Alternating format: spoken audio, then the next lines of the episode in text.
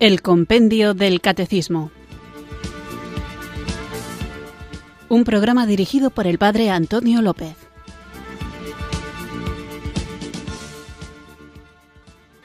Muy buenas tardes, queridos oyentes de Radio María. Recibido un cariñoso saludo desde Irurzun, en Navarra, quienes sintonizáis una tarde más esta radio que cambia vidas, esta emisora de la Virgen, Radio María, para escuchar el programa El Compendio del Catecismo, nuestro espacio diario de formación católica en el que tratamos de conocer la fe que queremos vivir, compartir y defender. A la hora de defender la fe, puesto que estamos hablando de la enfermedad y del sacramento de la unción de enfermos, uno de los planteamientos que más a menudo se hacen en contra de la existencia, o al menos en contra de la bondad de Dios, es la presencia en el mundo del dolor y del sufrimiento. Ya hemos hablado de este tema, porque si Dios es bueno, permite el mal, pero más allá de la reflexión del compendio del catecismo, que es muy buena que es la respuesta que la Iglesia da a esta pregunta y que os animo a que si os perturba esta cuestión de por qué si Dios es bueno existe el mal, podéis buscarlo en el compendio del catecismo en una pregunta de las primeras. En concreto, la pregunta 58 pregunta directamente por qué Dios permite el mal y la 57, en esa misma línea, dice si Dios es todopoderoso y providente, ¿Por qué entonces existe el mal? Y la respuesta remite a la muerte de Cristo, a la cruz y a la resurrección. Porque cuando nosotros reflexionamos sobre el dolor, el sufrimiento, el mal, no queremos hacerlo únicamente desde una perspectiva filosófica o existencial, sino sobre todo desde la fe. En los tiempos en los que vivimos, la pregunta que podemos hacernos y que de hecho nos hacemos es por qué tanto dolor, por qué tanto sufrimiento, por qué tanta injusticia, por qué tanta muerte, por qué hay terrorismo, por qué conflictos armados, por qué hay personas inocentes que padecen hambre y otros tantos mueren sin tener nadie a su lado. ¿Por qué existe este sufrimiento? Todas estas penalidades que afectan a nuestra vida, a nuestra sociedad, son hechos a los que ningún ser humano puede escapar, igual que la enfermedad.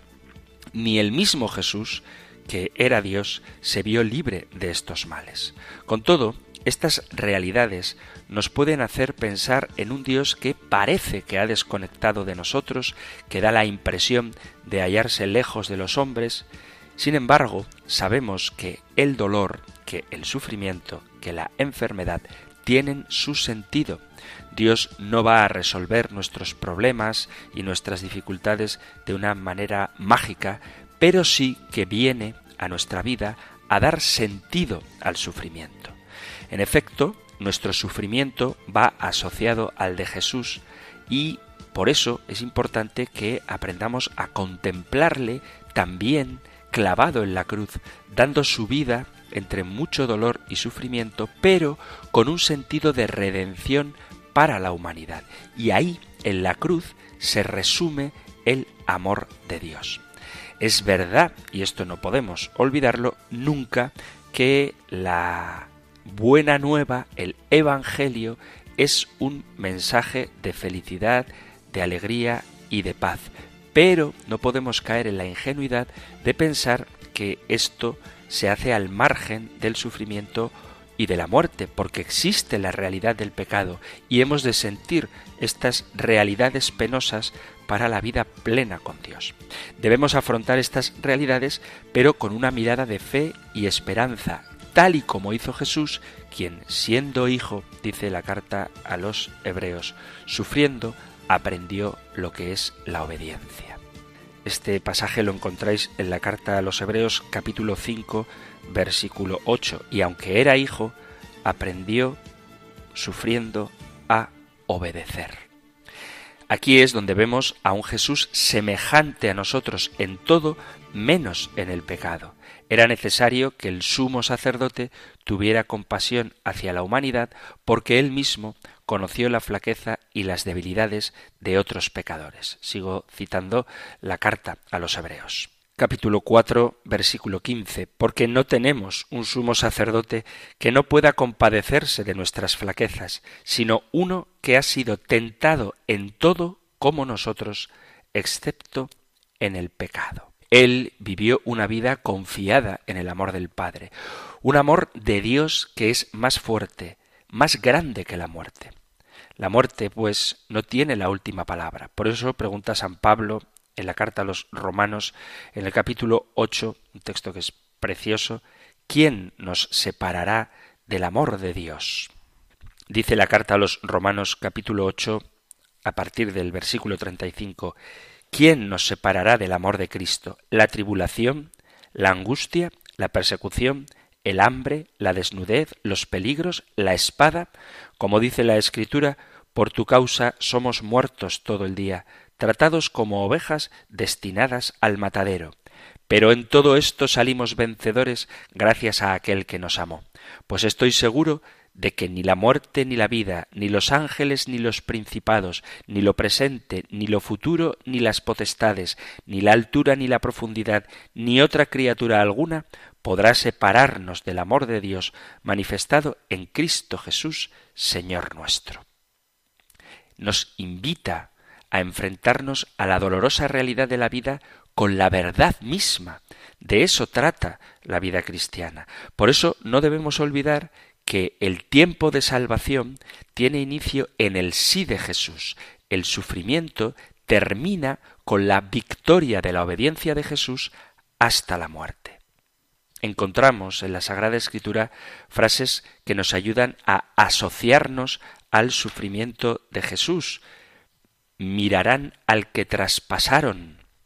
Y por eso podemos dirigir una mirada contemplativa a aquel cuyas heridas nos han curado. Este texto de Isaías 53 lo repite San Pedro, sus heridas nos han curado. Cristo padeció por nosotros dejándonos un ejemplo para que sigamos sus huellas. Él no cometió pecado ni encontraron engaño en su boca. Cuando lo insultaban no devolvía el insulto. En su pasión no profería amenazas. Al contrario, se ponía en manos del que juzga justamente.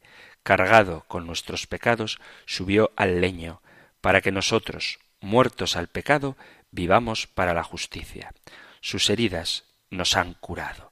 Carta de Pedro, primera carta de Pedro, capítulo 2, versículo a partir del 21.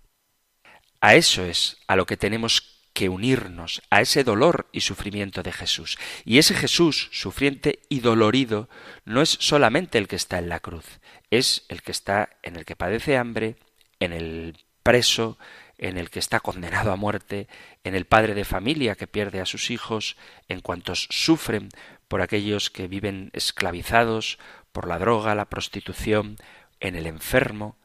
Ahí también aparece ese dolor de Cristo en medio de nosotros. Que podamos darle sentido a este sufrimiento, darle un sentido de salvación y redención. Dios nos quiere salvar a todos, nos quiere dar a su Hijo, que también ha sufrido y se ha hecho solidario con nosotros. Dios sufre con nosotros, padece con nosotros. Miremos al que crucificaron, al que traspasaron, fijémonos en sus heridas que nos sanan, nos liberan, miremos sus heridas en el que sufre el enfermo, el pobre, el desvalido, la viuda, en todos aquellos que sufren en sí mismos o que sufren por aquellos a quienes aman.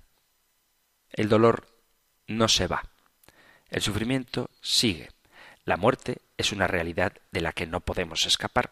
Sin embargo, ha de prevalecer en nosotros la esperanza de que Dios resucitó a su Hijo Jesús de entre los muertos, que Él permanece con nosotros y que podemos unirnos a su pasión dando a nuestros sufrimientos un sentido redentor.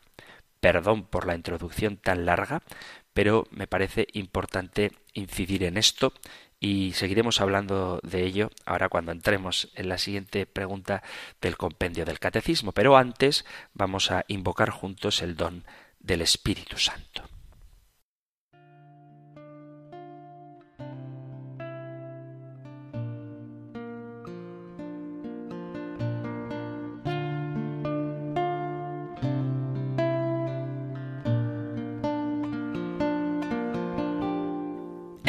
no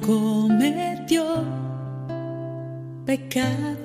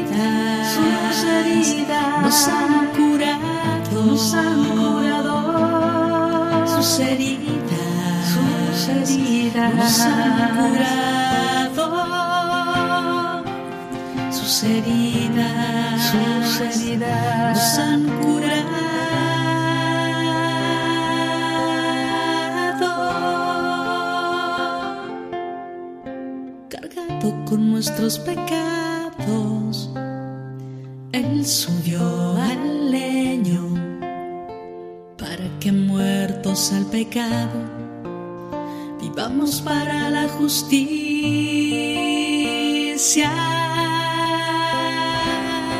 Sus heridas, sus heridas nos han curado, nos han curado. Sus heridas, sus heridas nos han curado, nos han curado.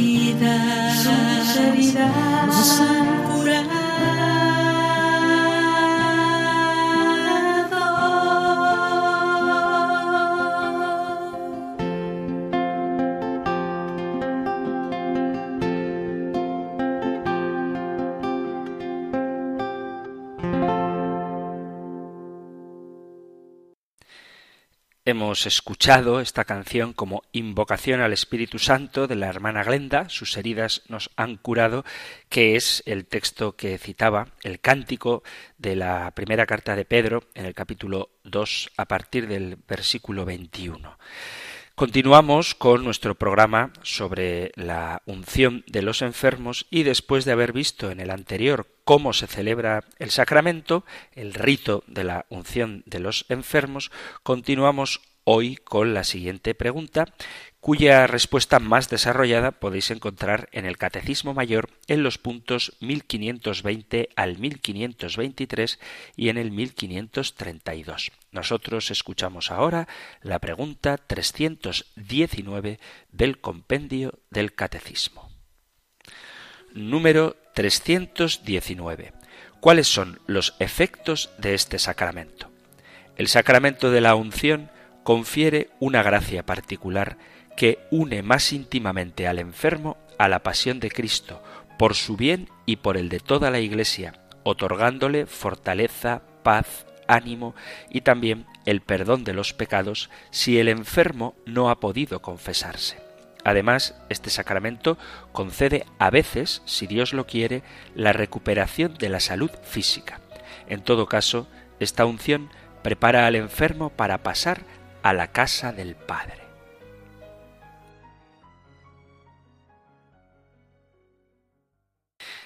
realmente podemos hablar de un sentido del sufrimiento. Pues el Papa San Juan Pablo II escribió la carta apostólica Salvifici Doloris, donde dice que la alegría deriva del descubrimiento del sentido del sufrimiento. Dice el Papa, el sufrimiento humano suscita compasión, suscita también respeto y a su manera atemoriza, porque quien sufre es una persona humana, un hermano nuestro, y la visión de fe en Jesucristo nos impulsa a superar el miedo natural de sufrir que nos atemoriza. El sufrimiento parece pertenecer a la trascendencia del hombre. Es uno de esos puntos en los que el hombre está en cierto sentido destinado a superarse a sí mismo y de manera misteriosa es llamado a hacerlo. Puede ser que la medicina, en cuanto ciencia y a la vez arte de curar, descubra el vasto terreno del sufrimiento del hombre y aplica sus conocimientos para curar el dolor físico. El terreno del sufrimiento humano es mucho más variado y pluridimensional. El hombre sufre de diversos modos y no todos son tratados por la medicina como técnica. Una cierta idea de este problema nos viene de la distinción entre el sufrimiento físico y el sufrimiento moral. Aunque se pueden usar como sinónimos hasta cierto punto, las palabras sufrimiento y dolor, el sufrimiento físico se da cuando de cualquier manera duele el cuerpo, mientras que el sufrimiento moral es dolor del alma. Así pues, la realidad del sufrimiento pone una pregunta sobre la esencia del mal, y volvemos al tema. ¿Qué es el mal? El cristianismo proclama la esencia del bien de la existencia y el bien de lo que existe. Creemos en la bondad del Creador y proclamamos el bien de las criaturas. El hombre sufre a causa del mal, y esto es que el mal es ausencia de bien. Se podría decir que el hombre sufre a causa de un bien del que él no participa, el mal entendido como la ausencia de un bien debido. Dentro de cada sufrimiento que experimentamos, inevitablemente nos hacemos la pregunta de el por qué. Obviamente, el dolor, sobre todo el dolor físico, está ampliamente difundido en el mundo de los animales, pero solamente el hombre, cuando sufre, sabe que sufre y se pregunta por qué. En este mundo contemporáneo, especialmente en los últimos tiempos, de una sensibilidad animalista puede escandalizar que yo diga esta expresión de que sólo los hombres sufren. Porque sufrir es algo más que sentir dolor. Sufrir es un dolor consciente, es tener la conciencia de que estás sufriendo y preguntarte vitalmente el porqué de ese sufrimiento. Pero para poder percibir la verdadera respuesta al porqué del sufrimiento, tenemos que volver nuestra mirada a la revelación del amor divino, que es la fuente última del sentido de todo lo que existe. Cristo nos hace entrar en el misterio y nos hace descubrir el porqué del sufrimiento. El amor es también la fuente más plena de la respuesta a la pregunta sobre el sentido del sufrimiento, y esta pregunta ha sido respondida por Dios al hombre en la cruz de Jesucristo. Jesucristo ha vencido el sufrimiento por el amor, porque tanto amó Dios al mundo que le dio a su Hijo unigénito para que todo el que cree en él no perezca, sino que tenga vida eterna. Evangelio de San Juan, capítulo 3, versículo 16. El hombre muere cuando pierde la vida eterna. Lo contrario de la salvación no es pues solamente el sufrimiento temporal, sino el sufrimiento definitivo, la pérdida de la vida eterna, el ser rechazados por Dios, la condenación. Os recuerdo, si no lo he dejado claro, que estoy haciendo un resumen, muy resumido, de la carta apostólica Salvifici Doloris del Papa San Juan Pablo II. Lo digo porque alguno me puede acusar que ya me ha pasado de hablar de pérdida de la salvación eterna, y no son palabras mías, sino del Papa San Juan Pablo II. El Hijo unigénito ha sido dado a la humanidad para proteger al hombre ante todo de este mal definitivo y del sufrimiento definitivo. La misión del Hijo unigénito consiste en vencer el pecado y la muerte. Jesús era sensible a todo sufrimiento humano, tanto al del cuerpo como al del alma. Cristo se acercó incesantemente al mundo del sufrimiento, pasó haciendo el bien, curaba a los enfermos, consolaba a los afligidos, alimentaba a los hambrientos, liberaba a los hombres de la sordera, de la ceguera, de la lepra, del demonio y de otras disminuciones físicas. En tres ocasiones devolvió la vida a los muertos. Nosotros podemos participar en los sufrimientos de Cristo. Un hombre se hace partícipe de los sufrimientos de Cristo, y esto acontece porque Cristo ha abierto su sufrimiento al hombre. Dice San Pedro en la primera carta, habéis sido rescatados no con plata y oro corruptibles, sino con la sangre preciosa de Cristo como cordero sin defecto ni mancha. El hombre al descubrir por la fe el sufrimiento redentor de Cristo, descubre al mismo tiempo en él sus propios sufrimientos, los revive mediante la fe, enriquecidos con un nuevo contenido y con un nuevo significado. El sufrimiento es también una llamada a manifestar la grandeza moral del hombre, su madurez espiritual. Quienes participan en los sufrimientos de Cristo tienen ante los ojos el misterio pascual de la cruz y de la resurrección. El sufrimiento redentor de Cristo puede ser completado constantemente por el sufrimiento del hombre. María, testigo de la pasión de su Hijo con su presencia y partícipe de esa misma pasión con su compasión, ofrece una aportación singular al Evangelio del sufrimiento. El sufrimiento, junto con la palabra viva de su enseñanza, se ha convertido en un rico manantial para cuantos han participado en los sufrimientos de Jesús. Cristo no escondía a los oyentes la necesidad del sufrimiento. De hecho, él dice claramente si alguno quiere venir en pos de mí, tome su cruz cada día. A medida que el hombre toma su cruz, uniéndose espiritualmente a la cruz de Cristo, se revela ante él el sentido salvífico del sufrimiento. El hombre no descubre este sentido a nivel humano, sino a nivel del sufrimiento de Cristo. Entonces el hombre encuentra en su sufrimiento la paz interior e incluso la alegría espiritual. A través de los siglos y generaciones se ha constatado que en el sufrimiento se esconde una particular fuerza que acerca interiormente el hombre a Cristo, con una gracia especial. A ella deben su profunda conversión muchos santos, como por ejemplo San Francisco de Asís o San Ignacio de Loyola. Fruto de esta conversión es no sólo el hecho de que el hombre descubre el sentido salvífico del sufrimiento, sino sobre todo que el sufrimiento convierte al hombre en un ser completamente nuevo.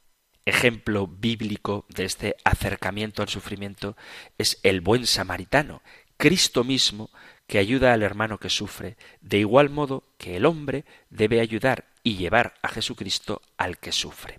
Buen samaritano es todo hombre que se para junto al sufrimiento de otro de cualquier género que sea, este pararse no es simplemente una mera curiosidad, sino una auténtica disponibilidad. Buen samaritano es todo hombre sensible al sufrimiento ajeno, el hombre que se conmueve ante la desgracia del prójimo. Esta parábola entrará finalmente por su contenido esencial en aquellas desconcertantes palabras sobre el juicio final que Mateo recoge en el Evangelio. Venid a mí, benditos de mi Padre, tomad posesión del reino preparado para vosotros desde la creación del mundo, porque tuve hambre y me disteis de comer, tuve sed y me disteis de beber, preso y vinisteis a verme, enfermo y me visitasteis. Este es el sentido del sufrimiento verdaderamente sobrenatural y a la vez humano. Es sobrenatural porque se arraiga en el misterio divino de la redención del mundo es profundamente humano porque en él el hombre se encuentra a sí mismo, su propia humanidad, su propia dignidad y su propia misión. El sufrimiento ciertamente pertenece al misterio del hombre. Por Cristo y en Cristo se ilumina el enigma del dolor y de la muerte. El ser cristiano es seguir las huellas de Jesucristo y también ser consciente que el mayor mal es la muerte eterna, sabiendo que la muerte es paso para la vida verdadera y gozo sin fin, o la condenación. Y de eso es de lo que Cristo nos quiere librar. Decía el Papa San Juan Pablo II a los enfermos, vengo aquí como testigo de Jesús resucitado. Él sabe lo que es sufrir y ha vivido las angustias de la muerte, pero con su muerte mató la muerte, siendo el primer hombre en absoluto que se liberó definitivamente de sus cadenas. Él recorrió todo el itinerario del hombre hacia la patria del cielo, donde preparó un trono de gloria para cada uno de nosotros. Querido hermano enfermo, si alguien o alguna cosa te hace pensar que llegaste al final del camino, no lo creas. Si tienes conocimiento del amor que te creo, sabes también que dentro de ti hay un alma inmortal. Existen varias estaciones en la vida. Si por ventura sintieras llegar el invierno, quiero que sepas que no puede ser la última estación, porque la última será la primavera, la primavera de la resurrección. La totalidad de tu vida se extiende infinitamente más allá de las fronteras terrenas. Prevé el cielo. Queridos hermanos, yo sé que los sufrimientos del tiempo presente no son nada en comparación con la gloria que ha de revelarse en vosotros. Carta a los Romanos capítulo 8 versículo 18. Ánimo. La gracia del Padre se derrama abundantemente sobre quienes la acojan con el alma sencilla y confiada de los niños. Esto mismo lo recordó Jesús en el Evangelio. Siendo así, buscad ser contados también vosotros, queridos enfermos, en el número de esos pequeños, para que Jesús pueda complacerse con vosotros. Dentro de poco, Él va a acercarse a vosotros para bendeciros, va a vuestro encuentro con la promesa Yo hago nuevas todas las cosas. Tened confianza, abandonaos a su mano providente como hicieron tantos santos. Ellos os dicen que no estáis solos, el Padre Celeste os ama.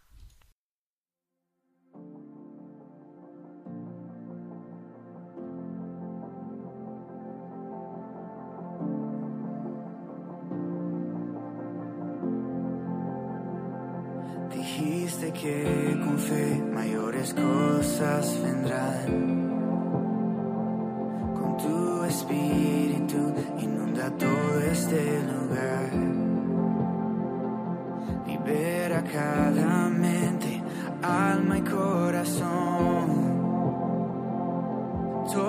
oscuridad se rinde ante Cristo hoy.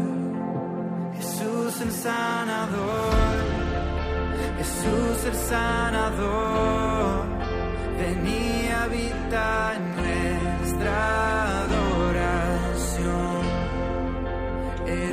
libertador, eres el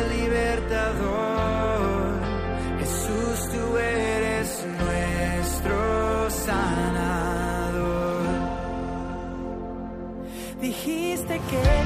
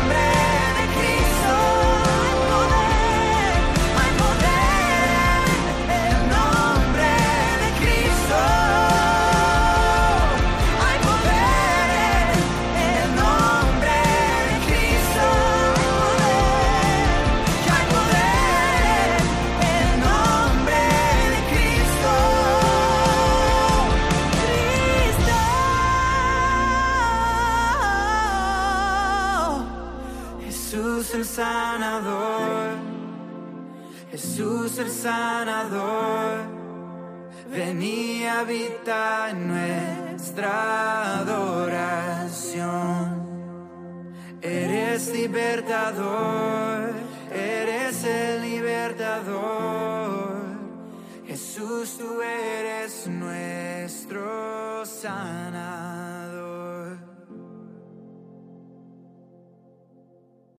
Estás en Radio María escuchando el Compendio del Catecismo, nuestro espacio diario de formación católica que puedes escuchar aquí en la emisora de la Virgen en Radio María de lunes a viernes de 4 a 5 de la tarde, una hora antes si nos sintonizas desde las Islas Canarias. Y hoy estamos hablando de cuáles son los efectos del sacramento de la unción de los enfermos, la pregunta 319 del Compendio del Catecismo hemos reflexionado sobre cómo la unción confiere una gracia particular que une más íntimamente al enfermo a la pasión de Cristo por su bien y por el de toda la Iglesia. Dice la Sagrada Escritura, suplo en mi carne lo que falta a las tribulaciones de Cristo por su cuerpo, que es la Iglesia es una cita de la carta de San Pablo a los colosenses en el capítulo 1, versículo 24. Todos estamos expuestos al dolor, al sufrimiento, son compañeros silenciosos, invisibles, o aparecen como intrusos manifestándose en forma intempestiva y con grandes síntomas. En la cultura de nuestro tiempo parece que el sufrimiento no debería formar parte de la vida. Pone en cuestionamiento algunos de los aspectos de las personas que se tienen en alta estima, pone en cuestionamiento la autonomía, la autosuficiencia, la productividad. Sin embargo, es una realidad el hecho de que es parte de la naturaleza humana y desafía nuestro sentido de paz y bienestar. Curiosamente, los seres humanos no solemos cuestionarnos ni nos preguntamos cuál es el sentido de la alegría, el éxito o el placer. Vivimos la gran mayoría de las personas en, un estado tal vez como si pareciera de inconsciencia mental. Nos interesa y nos informamos de los últimos avances científicos, tecnológicos insospechados, espectaculares, que ocurren hoy a una velocidad vertiginosa que sorprende incluso a los profesionales de la salud y nos alegramos cuando se descubren nuevos métodos para alargar la vida o sanar enfermedades. Claro que esto tiene que ser sin el más mínimo sufrimiento y dolor, porque nuestro intelecto, que al parecer es dominado por lo que dictan los cánones de las personas que marcan las directrices de cómo debemos comportarnos, desechan este tipo de ideas, de pensamientos sobre el sufrimiento. En el mundo actual, al sufrimiento no se le encuentra sentido, sino que se rechaza. De ahí los movimientos a nivel mundial de leyes disfrazadas con palabras retóricas, sutiles y ambiguas para no crear sentimientos de culpa a nivel individual, en la familia y en la sociedad, que se presentan como avances del hombre moderno, aunque no me quede claro quién, por qué y para qué lo dice, como dice el Papa San Juan Pablo II, amenazas no menos graves afectan también a los enfermos incurables y a los terminales en un contexto social y cultural que, haciendo más difícil afrontar y soportar el sufrimiento, agudiza la tentación de resolver el problema del sufrimiento eliminándolo en su raíz, anticipando la muerte al momento considerado como más oportuno, la muerte digna, y en las personas vinculadas afectivamente con el enfermo, puede surgir un sentimiento comprensible aunque equivocado, de piedad. Encontramos una trágica expresión de todo esto en la difusión de la eutanasia, encubierta y subrepticia, practicada abiertamente o incluso, tristemente, legalizada. Además, admitir que se puede decidir sobre la vida del hombre basándose en un reconocimiento exterior de su calidad equivale a reconocer que a cualquier sujeto pueden atribuírsele desde fuera niveles crecientes o decrecientes de calidad de vida y por tanto de dignidad humana, introduciendo un principio discriminatorio y eugenésico en las relaciones sociales. Todo esto se ve agravado por un ambiente cultural que no ve en el sufrimiento ningún significado o valor, es más, lo considera el mal por excelencia que se debe eliminar a toda costa. Esto acontece especialmente cuando no se tiene una visión religiosa que ayude a comprender positivamente el misterio del dolor. Pero esta actitud no nos prepara para la vida. Se busca alivio de todo esfuerzo y de todo sufrimiento. Todo esto es ciertamente positivo, pero encierra sus riesgos. Corremos el peligro de que lleguemos a creer que lo podemos suprimir cuando resulta que el dolor, el sufrimiento, la muerte son inevitables y forman parte de nuestra propia naturaleza humana. Existe poca experiencia en la formación de cómo afrontar la enfermedad o la muerte. Se trata de un área básica que debe impulsarnos para que la persona tenga herramientas de ayuda para reforzar su dimensión humana y también su dimensión espiritual, que es ahí donde hay mucho más que hacer cuando se pierde la esperanza. La complejidad del ser humano exige además que afrontar la muerte se haga en relación de ayuda a la persona que sufre, que tome en consideración todas sus dimensiones, respetando, por supuesto, sus necesidades espirituales, sin minimizarlas, ni juzgarlas, ni criticarlas. Todas, absolutamente todas las dimensiones del hombre merecen nuestro respeto. Tenemos que iluminar esta realidad a la luz de la palabra de Dios, de Jesús vivo y resucitado, la vida del hombre como un ser trascendente que asume una dimensión nueva y sobrenatural. Lo que parece carecer de significado adquiere entonces un profundo e invaluable sentido y valor. Estoy citando bastante a San Juan Pablo II porque él tuvo en propia carne experiencia de la enfermedad, incluso para escándalo de quienes contemplaban a un papa enfermo. Él decía en relación con las clases de sufrimiento, puede ser que la medicina, en cuanto ciencia y a la vez arte de curar, descubra en el vasto terreno del sufrimiento del hombre el sector más conocido, el identificado con mayor precisión y relativamente más compensado por los métodos de reaccionar, es decir, la terapéutica. Sin embargo, este es sólo un sector. La doble dimensión del ser humano, nos indica el elemento corporal y espiritual como el inmediato o directo sujeto del sufrimiento aunque se puedan usar como sinónimos hasta un cierto punto las palabras sufrimiento y dolor, el sufrimiento físico se da cuando de cualquier manera duele el cuerpo, mientras que el sufrimiento moral es dolor del alma. Lo hemos visto antes en el rapidísimo resumen de Salvifici Doloris. Se trata, en efecto, del dolor de tipo espiritual y no sólo de la dimensión psíquica del dolor que acompaña tanto el sufrimiento moral como el físico. La extensión y la multiformidad del sufrimiento moral no son ciertamente menores que las del físico, pero a la vez aquel aparece como menos identificado y menos alcanzable por la terapéutica pero puede representar para el hombre una ocasión de crecimiento espiritual, abriendo horizontes más amplios que aquellos a los que obligan la limitación y la precariedad del ser físico.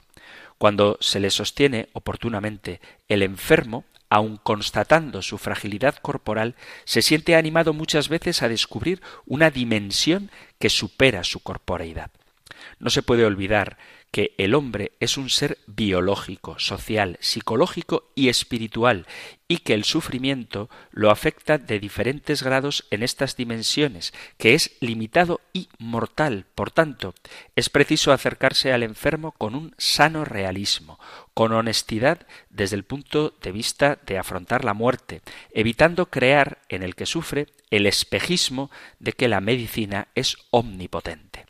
Hay límites que son humanamente insuperables. En estos casos es necesario saber acoger con serenidad la propia condición humana que el creyente sabe leer a la luz de la voluntad divina. La complejidad del ser humano exige además que, al proporcionarle el acompañamiento necesario, no sólo se tenga en cuenta el cuerpo, sino también el espíritu. Dicha complejidad se manifiesta también en el sufrimiento que nos causa ante la proximidad de nuestra propia muerte, de familiares, amigos o seres queridos, meta natural del curso de nuestra vida en la tierra. La concepción que se tenga del sufrimiento ante este proceso condicionará también el acompañamiento que se otorgue al enfermo en su etapa final de la vida, comprender sin juzgar a la gente para que acepte serenamente la muerte que forma parte de nuestra misión. Entre los dramas causados por una ética que pretende establecer quién puede vivir y quién debe morir, se encuentra el drama de la eutanasia. Aunque esté motivada por sentimientos de una mal entendida compasión o de una comprensión equivocada de la dignidad que se debe salvaguardar, la eutanasia en lugar de rescatar a la persona del sufrimiento, la elimina. La compasión, cuando no se tiene la voluntad de afrontar el sufrimiento y acompañar al que sufre, lleva a la supresión de la vida para eliminar el dolor, tergiversando así el estatuto ético de la ciencia médica. Por el contrario, la verdadera compasión promueve todo esfuerzo razonable para favorecer la curación física del paciente. Al mismo tiempo, ayuda a detener o no realizar una labor médica cuando ya ninguna acción resulte útil para este fin. Desde este punto de vista, el ensañamiento terapéutico exasperado, incluso con la mejor intención, en definitiva no sólo sería inútil, sino que no respetaría plenamente al enfermo que ya ha llegado a un estadio terminal. El rechazo del ensañamiento terapéutico no es un rechazo del paciente y de su vida. El objeto de la deliberación sobre la conveniencia de iniciar o continuar una práctica terapéutica no es el valor de la vida del paciente, sino el valor de la intervención médica en el paciente. La decisión de no emprender o de interrumpir una terapia será éticamente correcta cuando ésta resulte ineficaz o claramente desproporcionada para sostener la vida o recuperar la salud. Por tanto, el rechazo del ensañamiento terapéutico es expresión del respeto que en todo momento se debe a la persona que sufre. La concepción que se tenga de la muerte condicionará los cuidados que se otorguen al enfermo en su etapa final de la vida. En nuestra sociedad tecnológica y secularizada, la muerte es a menudo un fracaso y el punto final. tratamos de posponer su llegada por todos medios y cuando por fin nos alcanza, y seguro que nos alcanza, nos resignamos a ella con sentimientos de fracaso, vergüenza, derrota o agotamiento. La muerte es, ciertamente, en un primer sentido y más obvio, el cesamiento de todas las constantes vitales de un individuo. En este sentido, supone una amenaza a la integridad del sujeto, al menos en la forma que éste ha tenido de existir hasta entonces. Pero, teniendo fe, la muerte es sólo el cese de una forma de existir y el paso o la transformación de aquel que ha fallecido a otra dimensión. Más aún, para un cristiano, es el paso a la trascendencia, es el encuentro real a la trascendencia de Dios. Una vida que está llegando a su fin no es menos valiosa que una vida que está comenzando. Por esta razón, el moribundo merece el mayor respeto y la atención más solícita a nivel físico y espiritual. De ahí la importancia de consolar con la gracia del sacramento de la unción. En su nivel más profundo, la muerte es como el nacimiento. Ambos, nacimiento y muerte, son momentos críticos y dolorosos de transición que abren a una vida más rica que la anterior. La muerte es un éxodo, después del cual es posible ver el rostro de Dios, que es la fuente de vida y amor, precisamente como un niño que acaba de nacer puede ver el rostro de sus padres. Por esta razón, la Iglesia habla de la muerte como de un segundo nacimiento. Por mucho que avancen, la ciencia y la técnica jamás podrán dar una respuesta satisfactoria a los interrogantes esenciales del corazón humano. A estas preguntas sólo puede responder la fe. Dice Gaudium et Spes, por Cristo y en Cristo se ilumina el enigma del dolor y de la muerte, que fuera de su Evangelio nos abruma. Quien en la fe se abre a esta luz encuentra el consuelo en un sufrimiento y adquiere la capacidad de aliviar el sufrimiento de los demás. De hecho, existe una relación directamente proporcional entre la capacidad de sufrir y la capacidad de ayudar a quien sufre. La experiencia diaria enseña que las personas más sensibles al dolor de los demás y más dedicadas a aliviar su dolor son también las más dispuestas a aceptar, con la ayuda de Dios, sus propios sufrimientos. El amor al prójimo, que Jesús describió con eficacia en la parábola del buen samaritano, permite reconocer la dignidad de toda persona, aunque la enfermedad haya alterado su existencia. El sufrimiento, la ancianidad, el estado de inconsciencia y la inminencia de la muerte no disminuyen la dignidad intrínseca de la persona creada a imagen de Dios. Está bien luchar contra la enfermedad, porque la salud es un don de Dios. Al mismo tiempo, es importante saber leer el designio de Dios cuando el sufrimiento llama a la puerta de nuestra vida. Para nosotros los creyentes, la clave de lectura de este misterio es la cruz de Cristo. Nuestro Señor Jesucristo vino en ayuda de nuestra debilidad, tomándola plenamente sobre sí. Desde entonces el sufrimiento ha adquirido un sentido que lo hace singularmente valioso.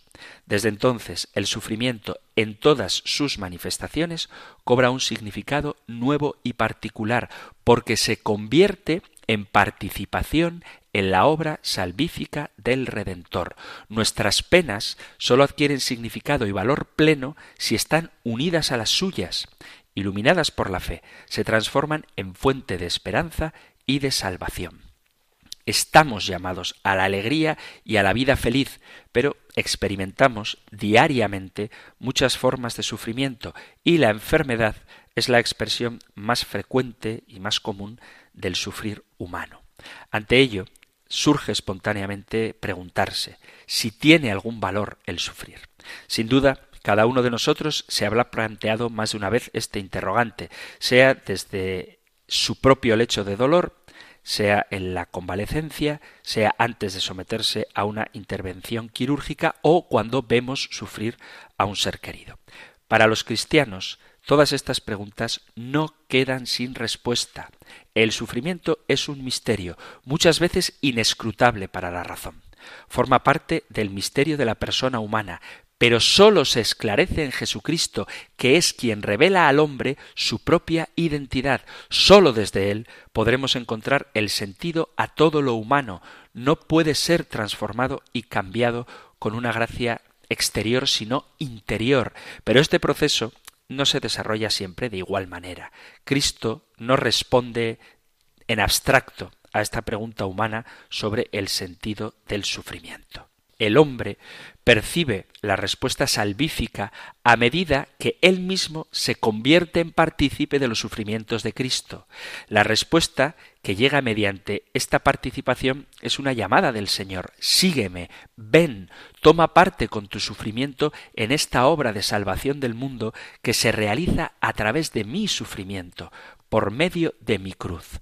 Por eso, ante el enigma del dolor y del sufrimiento, los cristianos podemos decir un decidido hágase, Señor, tu voluntad, y repetir con Jesús, Padre mío, si es posible, que pase de mí este cáliz.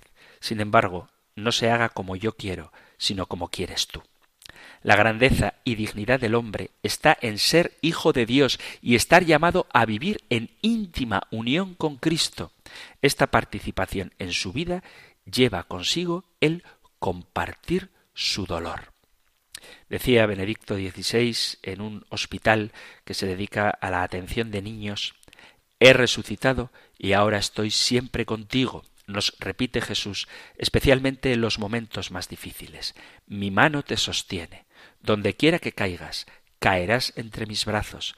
Estoy presente también a la puerta de la muerte.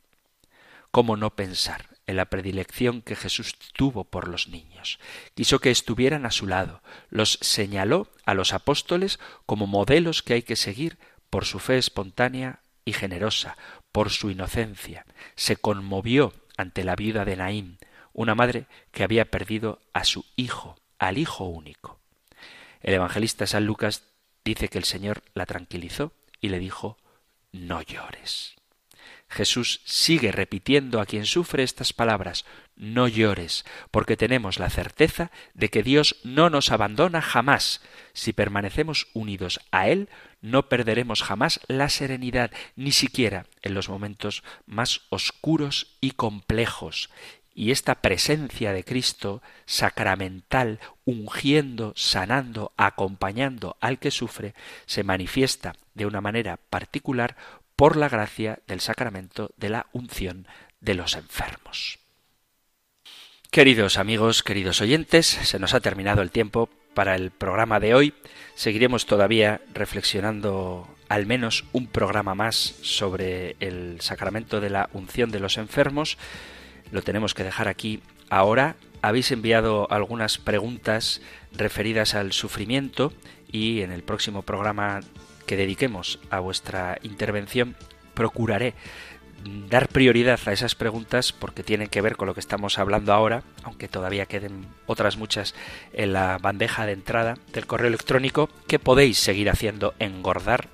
Trataré de ir respondiendo poco a poco a cada una de ellas, enviando vuestros mensajes al correo electrónico compendio arroba radiomaria.es, compendio arroba radiomaria.es o al número de teléfono para WhatsApp 668 594 383 668 594 383. Terminamos ahora recibiendo la bendición del Señor. El Señor te bendiga y te guarde, el Señor ilumine su rostro sobre ti y te conceda su favor, el Señor te muestre su rostro y te conceda la paz. Muchísimas gracias por estar ahí, gracias por escuchar el compendio del catecismo y si queréis, volveremos a encontrarnos en un próximo programa. Un fuerte abrazo.